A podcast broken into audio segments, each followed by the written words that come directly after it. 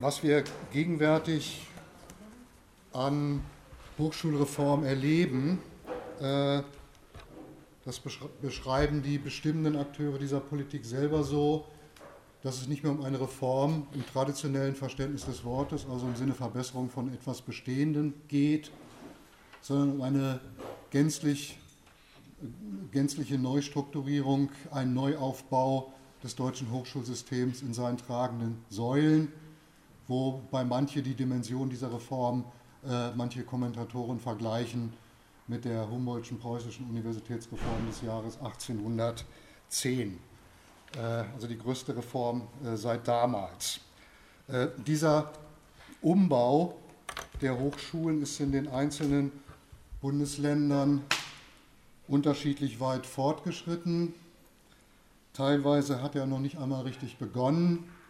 Dennoch lässt sich überall, das ist zumindest meine These, eine ähnliche Tendenz äh, trotz Föderalismusreform, wo jetzt erstmal formell jedes Bundesland macht, was es, was es will, eigenständig, aber es lässt sich dennoch eine ähnliche Tendenz des Umbaus der inneren Hochschulverfassung in Richtung einer unternehmensähnlichen Architektur erkennen. Seine bisher radikalste Ausprägung hat dieser Trend im sogenannten Hochschulfreiheitsgesetz, so heißt das, des Landes Nordrhein-Westfalen gefunden, welches unser Wissenschaftsminister FDP Andreas Pinkwart in engster Abstimmung mit dem Bertelsmann Zentrum für Hochschulentwicklung, was dafür die Vorlage geliefert hat, äh, entwickelt hat. Das ist keine Verschwörungstheorie, sondern beide Seiten bekennen sich ausdrücklich zu dieser gelungenen Kooperation. Äh, er bezeichnet das selber, unser Minister, als das freiheitlichste Hochschulgesetz der westlichen Hemisphäre. Äh, ich vergleiche es selber immer mit dem baden-württembergischen Hochschulgesetz, was auch schon sehr weit geht in dieser Richtung. Äh, aber das nordrhein-westfälische, ich komme immer wieder zu dem Schluss, dass das nordrhein-westfälische Hochschulgesetz noch wirtschaftsliberaler ist. Was unter anderem damit zusammenhängt, dass die Stellung des Senates in Baden-Württemberg noch stärker ist als in Nordrhein-Westfalen wo das ein reines äh, Akklamations- äh, und Einspruchsgremium ist und jeder Einspruch kann dann wieder durch den Hochschulrat oder das Präsidium überstimmt werden. Also in, äh, in Nordrhein-Westfalen ist vollständig diese Struktur äh, institutionalisiert, dass alle strategischen Entscheidungs- und Steuerungskompetenzen von außen kommen, über die Konstruktion Hochschulrat, äh, äh, Präsidium. Das Präsidium wird von Hochschulrat gewählt und der Senat hat dabei nichts mehr zu sagen. Also Pinkwart, unser Minister, kennzeichnet selber seine Wettbewerbsphilosophie so. Also moderne Wissenschaftspolitik heißt, mit Wissenschaft Geld verdienen und dieses Geld wieder in die Wissenschaft äh, hineinzustecken.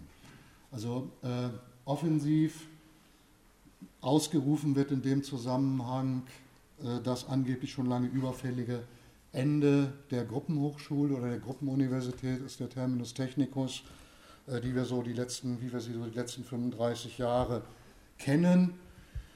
Die Konstruktion der Gruppenhochschule, wie sie irgendwann mal in den 60er Jahren äh, die traditionelle Ordinarienuniversität Humboldtschen Typs abgelöst hat, lässt sich am besten verstehen als ein bürokratischer Kompromiss, der sich mit dem Auslaufen der heißen politischen Kämpfe und Konflikte der Hochschulexpansionsphase, der Hochschulreformperiode während der 70er Jahre herausgebildet hat und in der ersten gültigen Fassung des Hochschulrahmengesetzes 1976 seinen adäquaten Ausdruck findet. Das Hochschulrahmengesetz ist bekanntlich ab 1. Oktober außer Kraft getreten. Also es gibt in dem Sinne keine oder kaum noch in, Resten eine vorhandene, aber kaum noch eine gesetzliche Regulation von Hochschulentwicklung auf Bundesebene. Dieses Hochschulmodell Gruppenhochschule, ich stelle jetzt mal das ganz bewusst gegenüber, äh, damit wir genau wissen, wovon wir uns eigentlich verabschieden. Äh, ist beschreibbar als ein staatlich-bürokratisch gelenktes, bundesweit nach vergleichbaren egalitären Maßstäben finanziertes System, welches diese staatliche Lenkung mit einer internen Selbstverwaltung verkoppelte und insofern auch immer einen Raum für Interessenvertretung und Mitbestimmung bereithielt, selbst wenn sie, wenn es keine demokratischen Strukturen gab. Ja, die Gruppenuniversität schleppte immer mit sich herum den Konflikt um die Forderung nach der Notwendigkeit ihrer Demokratisierung. Äh, in, reinem, in einem reinen Marktmodell wenn man uns jetzt mal von dem ganz Visionären ausgeht, äh, ist sozusagen, kann Demokratisierung kein Thema mehr sein, weil Märkte sich nicht demokratisieren lassen, sondern ein Wettbewerbsmodell funktioniert im Regelfall so, dass alle einzelnen Akteure, ob das nun individuelle Professoren sind oder Fachbereiche, sozusagen individuell in Konkurrenz mit anderen ihre Interessen verfolgen und dann kommt ein Resultat raus, was keiner gewollt hat. Also Frage, die Frage der politischen Regulation von Entscheidungen und damit die Frage der Demokratisierung stellt sich äh, de facto in einem solchen Modell nicht mehr. Man könnte also diese alte, Gruppen, diese alte Gruppenuniversität beschreiben als hervorgegangen aus der Phase, also sozusagen als ein staatlich geplantes, Expan äh, Ausdruck einer staatlich geplanten Expansions- und Wachstumspolitik in der Phase des quantitativen Ausbaus der Hochschulen. Und damit war immer auch eine bestimmte Finanzierungsphilosophie verbunden, nämlich eine Finanzierung, die funktionierte nach dem Modus äh, der Egalität und der grundsätzlichen, da gab es natürlich auch schon Differenzierungen, aber etwa der grundsätzlichen rechtlichen Gleichbehandlung äh, aller Hochschulen. Im traditionellen Modell der Gruppenuniversität stand im Zentrum bzw. erfolgte die Steuerung von Hochschulabläufen über die Medien, Recht und Politik. Äh, die Finanzen hatten dem zu, zu folgen. Ja, also primär politische Entscheidungen, juristische Regelungen und die Finanzierung war dem nach relativ egalitären Maßstäben der grundsätzlichen Gleichwertigkeit aller Hochschulen nachgeordnet. Im neuen Hochschulmodell, das ich später noch ein bisschen schärfer äh, kritisch charakterisieren werde, treten wettbewerbliche Finanzierungsmechanismen ins Zentrum der Steuerung und sie lösen dann in gewisser Weise politische Planung und Entscheidungen ab. Damit entfällt aber auch das Charakteristikum der Gleichbehandlung der Hochschulen, welches die ca. 35-jährige Phase der Gruppenuniversität charakterisiert hatte. Denn offenbar macht man das ja nicht aus Jux und Dollerei. Äh, offenbar sollen ja durch wettbewerbliche Finanzierungsmechanismen qualitative Effekte einer stärkeren Differenzierung der Hochschulen bewirkt werden und damit eine stärkere Ungleichheit auch in der Spannweite zwischen Elite und Masse, wenn man es jetzt mal so ganz grob und plakativ charakterisiert. Ein BDW-Kollege hat das mal wissenschaftlich äh, sehr elaboriert ausgedrückt. Das akademische Feld differenziert sich in ein hierarchisches System mit Zentrum und Peripherie. Zentrum könnte man sagen, exzellent wettbewerbsfähig und markttauglich. Und die Peripherie ist dann in der Rest verschulter, standardisierter und äh, unterfinanzierter, könnte man sagen, äh, Standardhochschulen. Äh, für das Neue was an die Stelle der Gruppenhochschule treten soll, hat sich aus der angelsächsischen Bildungsforschung mittlerweile der Fachbegriff der unternehmerischen Hochschule eingebürgert. Das ist eine Lehnübersetzung, Entrepreneurial University, das ist so ein Zungenbrecher, und in hiesige Konzepte und Gesetzesbegründungen äh, Eingang gefunden. Also unternehmerische Hochschule ist keine kritisch-polemische Bezeichnung, sondern ist eine ausdrückliche Selbstbezeichnung der Akteure dieses Modells. Also mein Minister Pinkwart sagt ausdrücklich, er will das Konzept der unternehmerischen Hochschule im Bruch mit der traditionellen Hochschultradition äh, realisieren. Also im Kern geht es dabei um die umfassende Geltendmachung, die Universalisierung des Wettbewerbsgedankens sowohl im Sinne der internen Steuerung von Bildungs- und Wissenschaftsabläufen als auch im Sinne einer Bewertung und Messung ihrer Ergebnisse. Der Begriff unternehmerisch ist dabei ausdrücklich umfassend zu verstehen. Institutionell, sozial, kulturell. Es soll also auch eine, wirklich eine Unternehmenskultur des Wettbewerbes und der individuellen Optimierung von Handlungschancen und Vorteilen an den Hochschulen äh, um sich greifen. Also einmal institutionell, dass die Hochschulen nicht mehr als selbstverwaltete und mitbestimmte Einrichtungen verfasst sind, sondern eine unternehmensähnliche Verfassung erhalten, eine unternehmensähnliche äh, Struktur.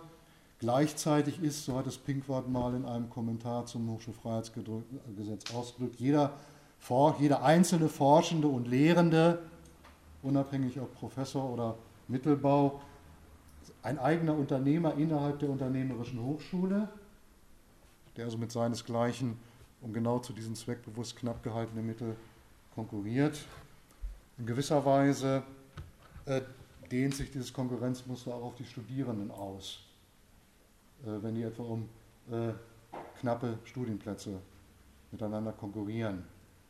Äh, es gibt bundesweit kein politisch vereinheitliches Modell äh, im Bologna-Prozess des Übergangs von der Bachelor- in die Masterphase.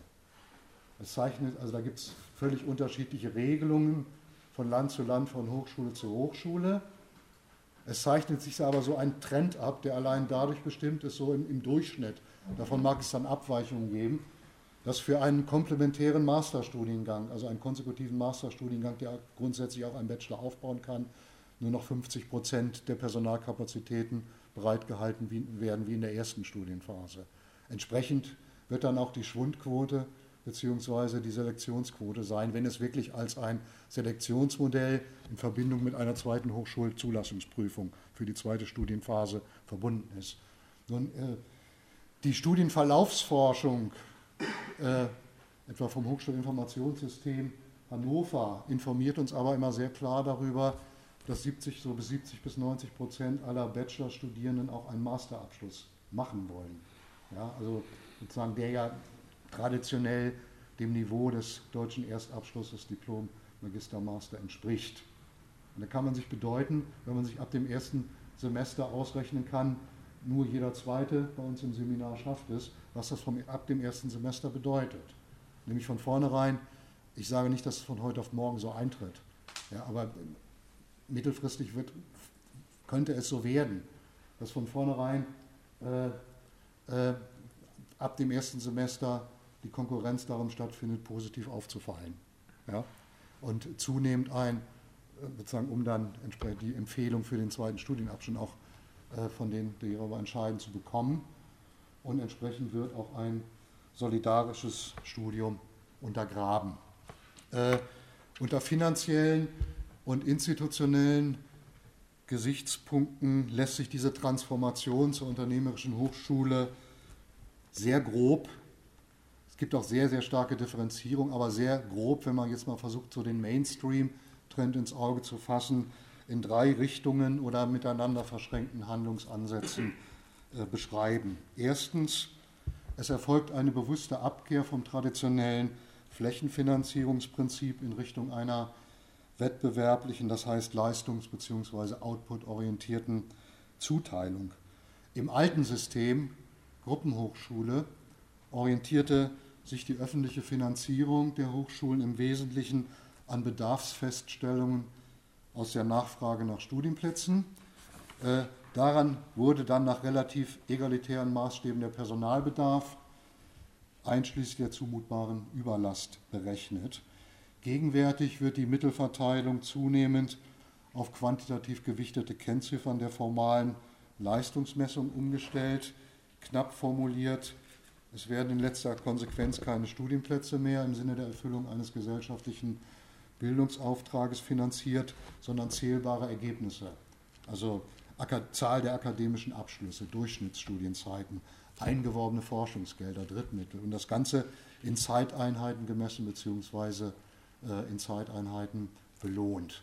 Dafür gibt es die unterschiedlichsten äh, Verfahren, äh, Rankinglisten, äh, an denen sich dann etwa die starken Hochschulleitungen orientieren, wenn sie, ist ausdrücklich schon passiert in Düsseldorf, ein Fachbereich an der Uni, der im CAE-Ranking Ranking schlecht stand, wurde dicht gemacht.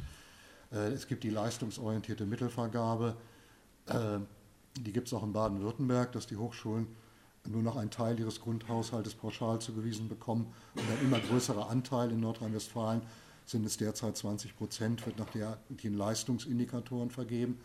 Wie viel sind es hier? Auch, ich schätze mal, mindestens 20. Also, weil der Frankenberg wollte den Anteil immer von Jahr zu Jahr erhöhen. Also glaube ich, sogar noch mehr. aber dann wieder völlig unterschiedliche Ranking-Kriterien in Baden-Württemberg und in Nordrhein-Westfalen.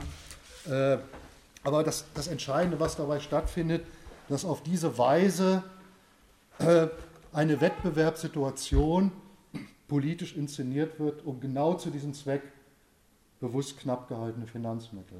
Ohne Knappheit gibt es keinen Wettbewerb.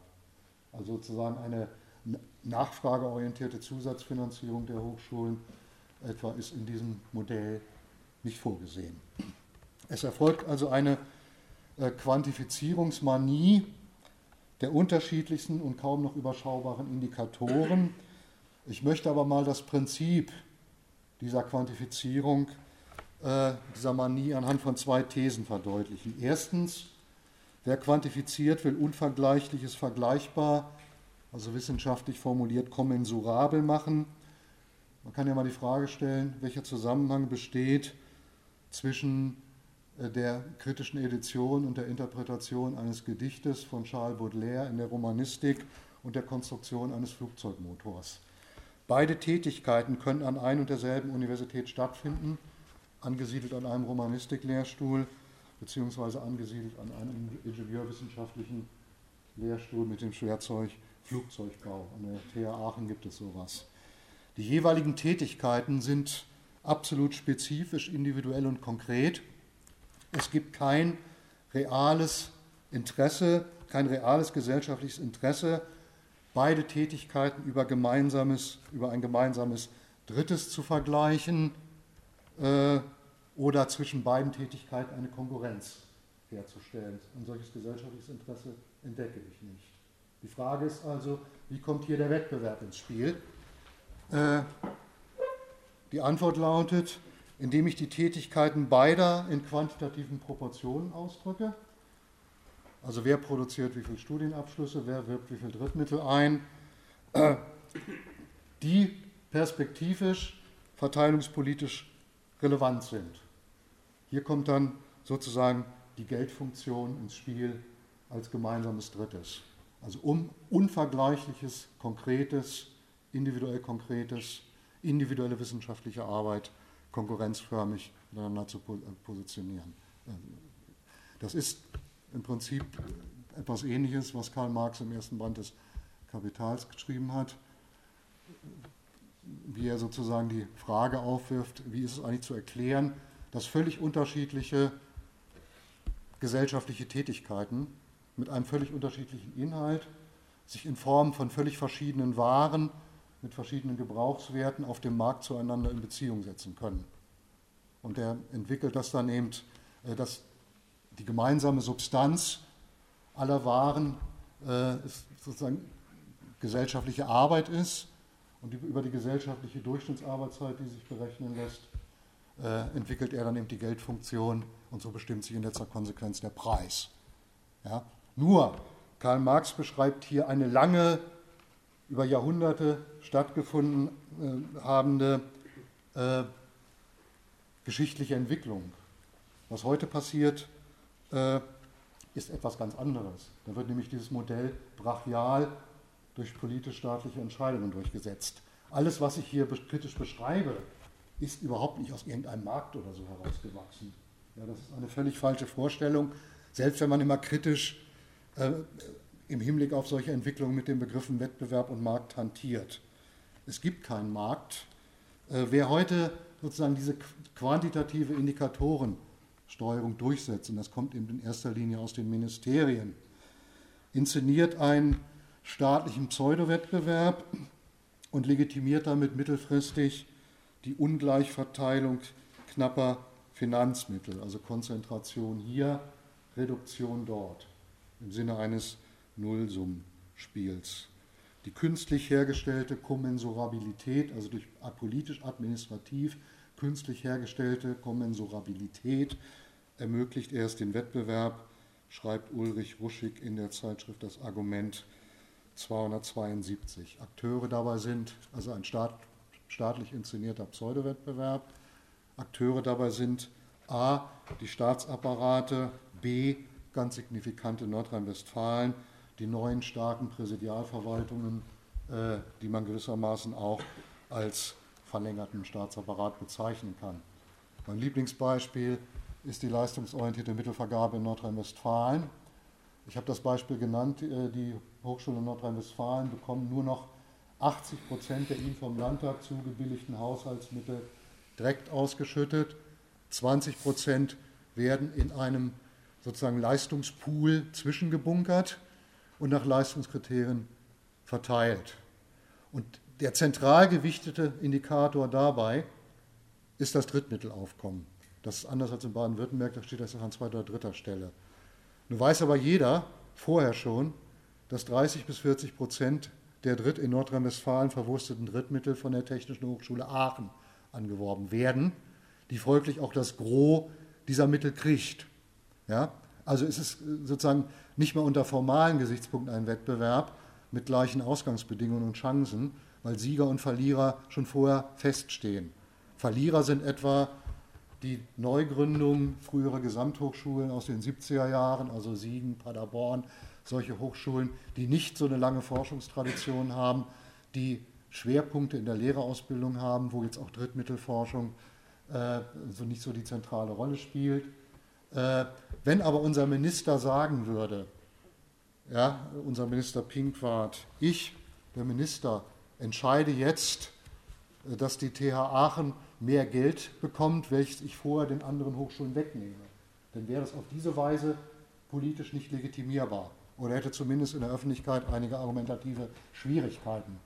Also äh, delegiert man das Ganze an einen quasi auto, äh, anonymen Wettbewerbsmechanismus, äh, und, um dann zu sagen, ja, das bin ja nicht ich, sondern es ist der Wettbewerb.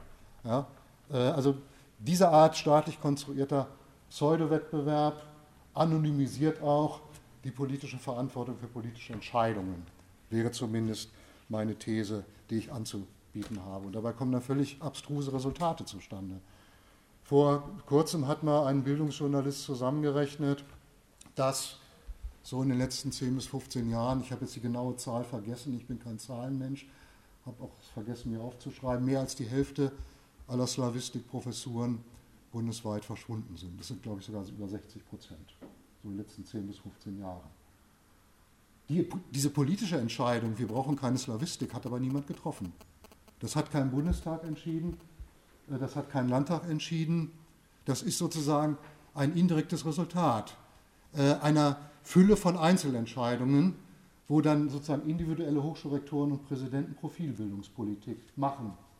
Gar nicht mal unbedingt in der bösen Absicht, wir brauchen keine Germanistik oder so. Das kann dann an, einem konkreten Standort die Entscheidung sein, okay, wir, wir, wenn der jeweilige Lehrstuhlinhaber in Ruhestand geht, dann killen wir das Berufungsgebiet und schichten die Mittel in ein anderes Ding um. Ja? Also was weiß ich, in, in Naturwissenschaften und technologierelevante Fächer.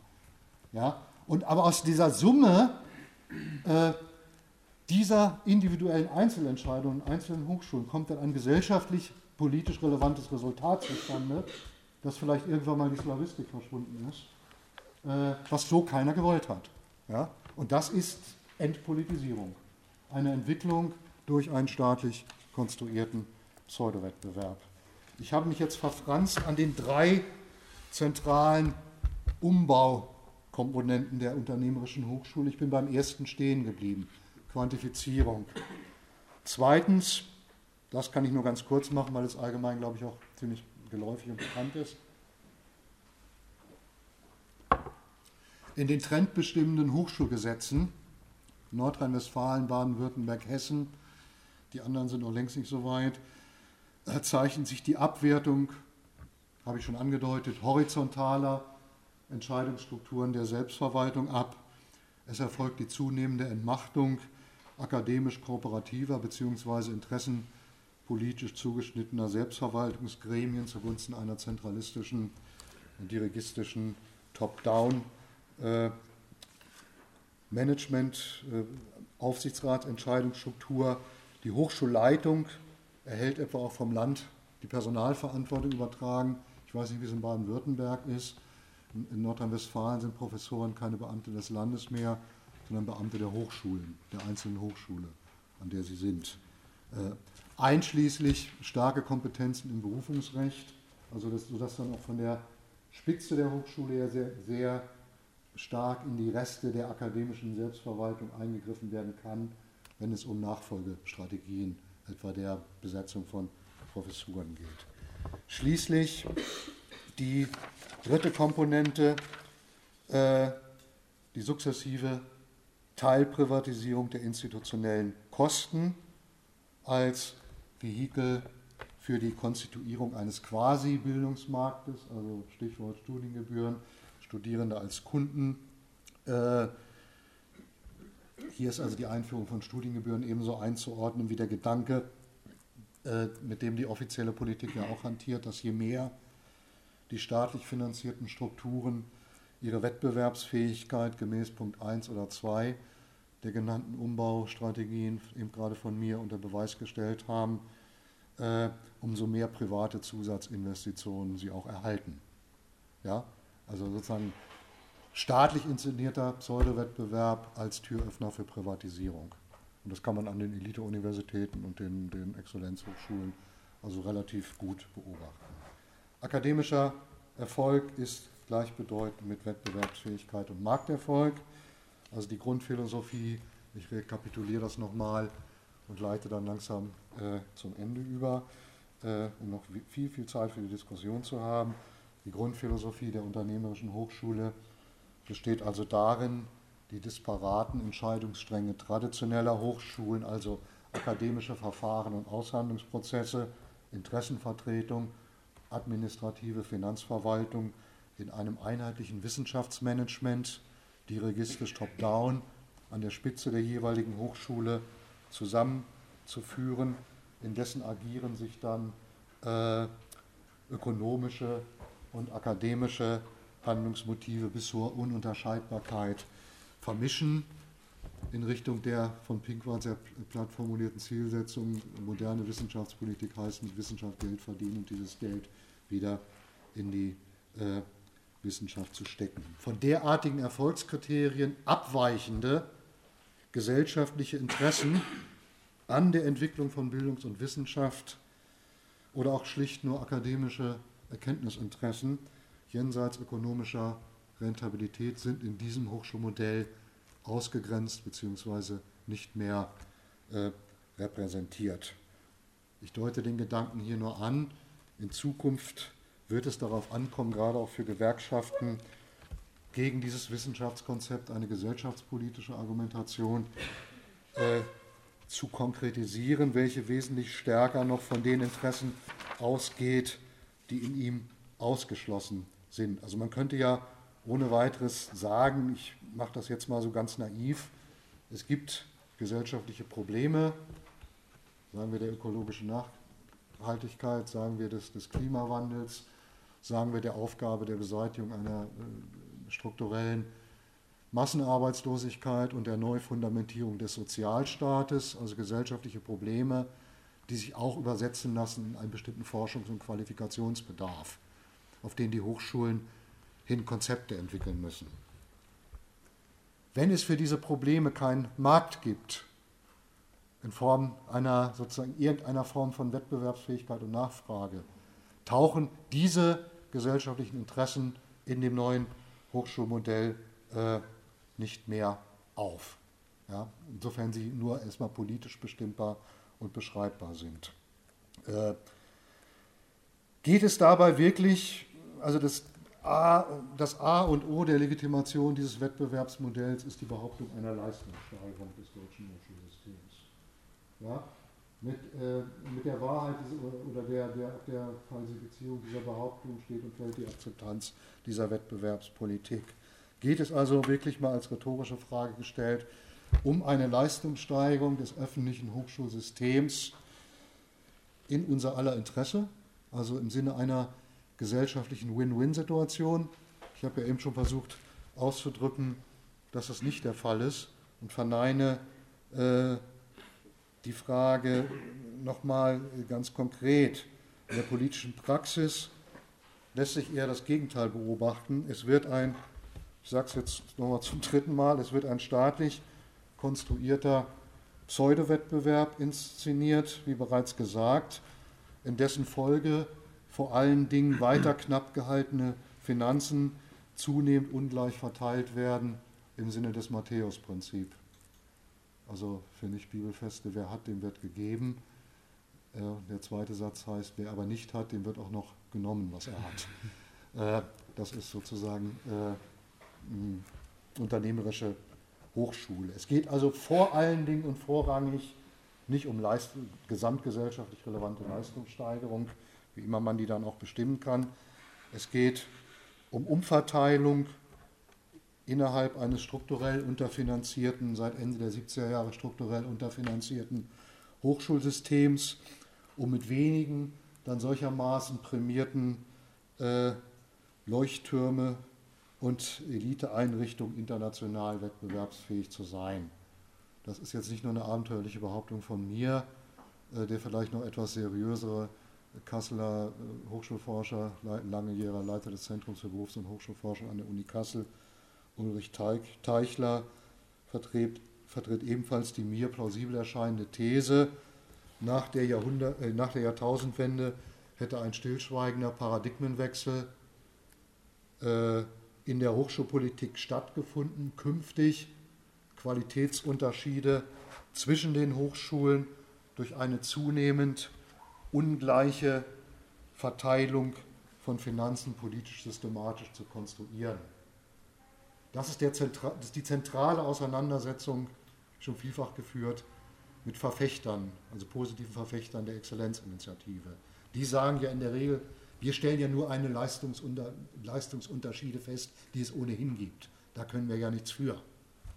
Die Gegenthese ist eben, am Anfang der Exzellenzinitiative steht eine politische Entscheidung äh, und nicht einfach nur die naive Feststellung, es wird unterschiedliches geleistet, steht eine politische Entscheidung, ein ungleiches, zunehmend ungleiches Hochschulsystem administrativ zu konstruieren und zu, finanzielle Zuwächse entweder umzuverteilen äh, nach dem Matthäus-Prinzip oder nur noch äh, selektiv überhaupt äh, zu äh, vergeben.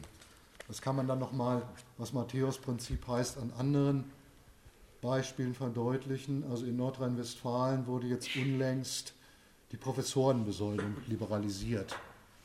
Fragt mich jetzt nicht, ich bin da kein Fachjurist, wie das jetzt genau geht. Also im Prinzip die Möglichkeit geschaffen, von bestimmten gesetzlichen Obergrenzen abzuweichen, zahlreiche Ausnahmen zu schaffen, mit, dem ausdrücklichen, mit der ausdrücklichen Ansage, mit dem durchschnittlichen Professorengehalt in Deutschland könne man keine internationalen Spitzenkräfte gewinnen, die so, auf diesen, die so in dieser Exzellenz- und Elite-Liga spielen.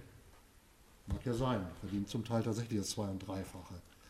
Und deswegen wurde die Besoldung liberalisiert, um auf, aus, der, auf, aus der vorhandenen Besoldungsmasse solche Spitzenkräfte zu finanzieren. Die Hochschulen erhalten aber nicht gleichzeitig mehr Personalmittel, sondern müssen mit den vorhandenen Personalmitteln auskommen. Ja? Und das ist, müsste dann für Gewerkschaften interessant sein, weil meine Hypothese ist, hier wird sich etwas beschleunigen, was sich schon seit Jahren abzeichnet, eine zunehmende Verschlechterung und Prekarisierung wissenschaftlicher Beschäftigungsbedingungen äh, am unteren Ende der akademischen Hierarchie. Ja, also wo es ja das, das Phänomen zu beobachten ist, dass an manchen Hochschulen, äh, zynischerweise sogar auch an einigen Elitehochschulen, in bestimmten Fachbereichen, die nicht den Elitebonus haben, äh, zunehmende Teile des Pflichtlehrangebotes, etwa im Regelstudium, äh, von, von Semester zu Semester vertraglich angeheuerten Lehrbeauftragten, also akademisches Proletariat, durchgeführt wird. Und diese Entwicklung wird sich, oder das ist dann wirklich für, für Gewerkschafter spannend, äh, in der Frage der, der Besoldung, der Tarif- und der Personalstruktur äh, darauf Antworten zu finden. Aber wenn man das so sagt, wir wollen international wettbewerbsfähige Gehälter zahlen, gleichzeitig aber nicht die Personalmittel erhöht, wird es auf kurz oder lang zu dieser Matthäus-Umverteilung kommen. Äh, damit habe ich in gewisser Weise auch das Geheimnis der Exzellenzinitiative ausgeplaudert, äh, die ja in Baden-Württemberg sehr erfolgreich ist und auch vom wissenschaftspolitischen Sprecher Jörg Taus der SPD-Bundestagsfraktion äh, leidenschaftlich verteidigt wird, weil sein Bundesland da so gut abgeschnitten hat. Äh, ich komme da irgendwie mit der Kontroverse, die ich mit ihm habe, irgendwie ist es schwierig, da ins Gespräch zu kommen, äh, weil ursprünglich hat die Exzellenzinitiative ja die SPD erfunden, aber das ist jetzt nochmal ein anderes Kapitel. Äh, bei dieser Exzellenzinitiative war ja aus, auffällig, dass sie nicht unter 350 deutsche Hochschulen, ungefähr so viele gibt es gleichermaßen ausgetragen wurde, sondern mit realen Erfolgschancen nur, naja, sagen wir unter 20 bis 25 Universitäten. Äh, und das waren nicht zufällig die Universitäten, die auch in den vergangenen Jahren schon die relativ beste materielle Ausstattung hatten. Seit dem Öffnungsbeschluss 1977 wird bekanntlich eine wachsende gesellschaftliche Beanspruchung der Hochschulen nicht mehr durch einen Zuwachs bei der Grundfinanzierung kompensiert. Wesentliche Zuwächse können seitdem äh, nur noch im Rahmen des Forschungsmarktes erwirtschaftet werden. Auch dies ist ein staatlich konstruierter Pseudomarkt. Meine These bestätigt sich auch hier wieder, da 75 Prozent der Drittmittel aus öffentlichen Quellen stammen. Ja, und äh, im Prinzip nur sozusagen sind staatliche Mittel, die anders wettbewerbspolitisch verteilt werden. Also auch dies ist ein wie gesagt, ein Pseudomarkt. Das Gros davon, man findet das schwarz auf weiß im Förderranking der Deutschen Forschungsgemeinschaft, das ist alles überhaupt kein Geheimnis, konzentriert sich auf besagte Top 20 Universitäten, die die Exzellenzinitiative weitgehend unter sich ausgetragen haben. Ja, also der äh, Matthäus-Prinzip. Ja, also insofern stimmt auch die These, dass es sich um eine politische Entscheidung handelt, weil es mag zwar sein, ich will mir mich gar keinen Streit vom Zaun sprechen, wer in Wirklichkeit wie viel leistet. Es mag ja sein, dass an diesen Spitzenuniversitäten mehr im formalen Sinne erfassbare Leistungen produziert wurden. Das steht aber in einem augenscheinlichen Zusammenhang damit, dass die auch die relativ beste materielle Ausstattung vor ihren Konkurrenten hatten, hm. die von der Exzellenzinitiative nicht profitiert haben.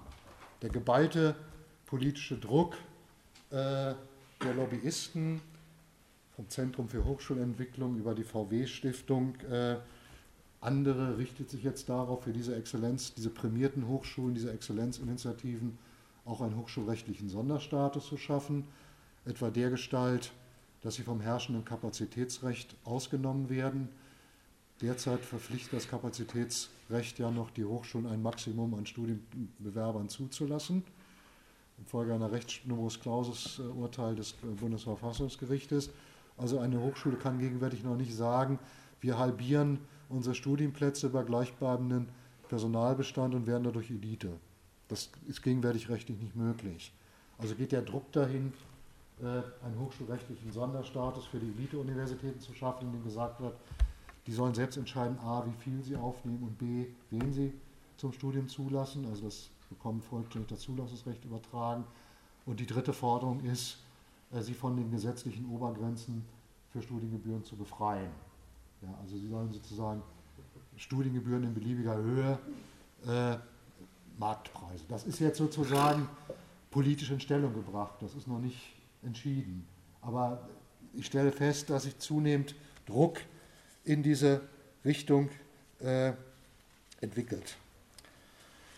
Die Erfolgsbilanz dieses der Unternehmerischen Hochschule, ich habe das schon angedeutet und lasse es auch mit einer angedeuteten Bemerkung bewenden, ist ernüchternd. Bereits ein flüchtiger Blick auf die Veränderung der deutschen Hochschullandschaft straft die klassische neoliberale Behauptung, Wettbewerb erzeuge Vielfalt und bewirke Qualitätssteigerung Lügen. Das exakte Gegenteil ist der Fall. Die Haupttendenz ist vielmehr eine Konzentration wissenschaftlicher Ressourcen in Richtung Markt und Mainstream. Unter dem Verdikt nicht äh, wettbewerbsfähig werden ganze Studienfächer, Forschungs- und Berufungsgebiete eingestellt. Keineswegs allein auf dem Gebiet der kritischen Wissenschaft, wenn auch hier besonders stark. Damit wird aber auch zugleich die thematische Breite wissenschaftlicher Fragestellungen, die etwa im Studium relevant sind, eingeschränkt. Ebenso eingeschränkt wird folglich der potenzielle gesellschaftliche Gebrauchswert, der mögliche gesellschaftliche Nutzen gemessen an der gesamten Spannbreite gesellschaftlicher Interessen, den Wissenschafts- und Qualifikationspolitik eigentlich befriedigen oder in irgendeiner Weise gewährleisten muss. Also ist das Gegenteil des offiziell behaupteten falsch und die schärfste Neoliberalismuskritik, die man immer üben kann, ist die, äh, dass der Neoliberalismus gesellschaftlich nichts nützt, beziehungsweise von, das Gegenteil von dem bewirkt, was er uns allen verspricht. Nämlich keine Win-Win-Situation, sondern ein Privilegierungsprogramm äh, für eine Minderheit, dessen Kehrseite die Absenkung der wissenschaftlichen Arbeits- und Studienbedingungen für die weitaus größere Zahl von Hochschulangehörigen ist. Äh, ich habe zehn Minuten länger geredet, als ich mir vorgenommen habe und bedanke mich für die Aufmerksamkeit.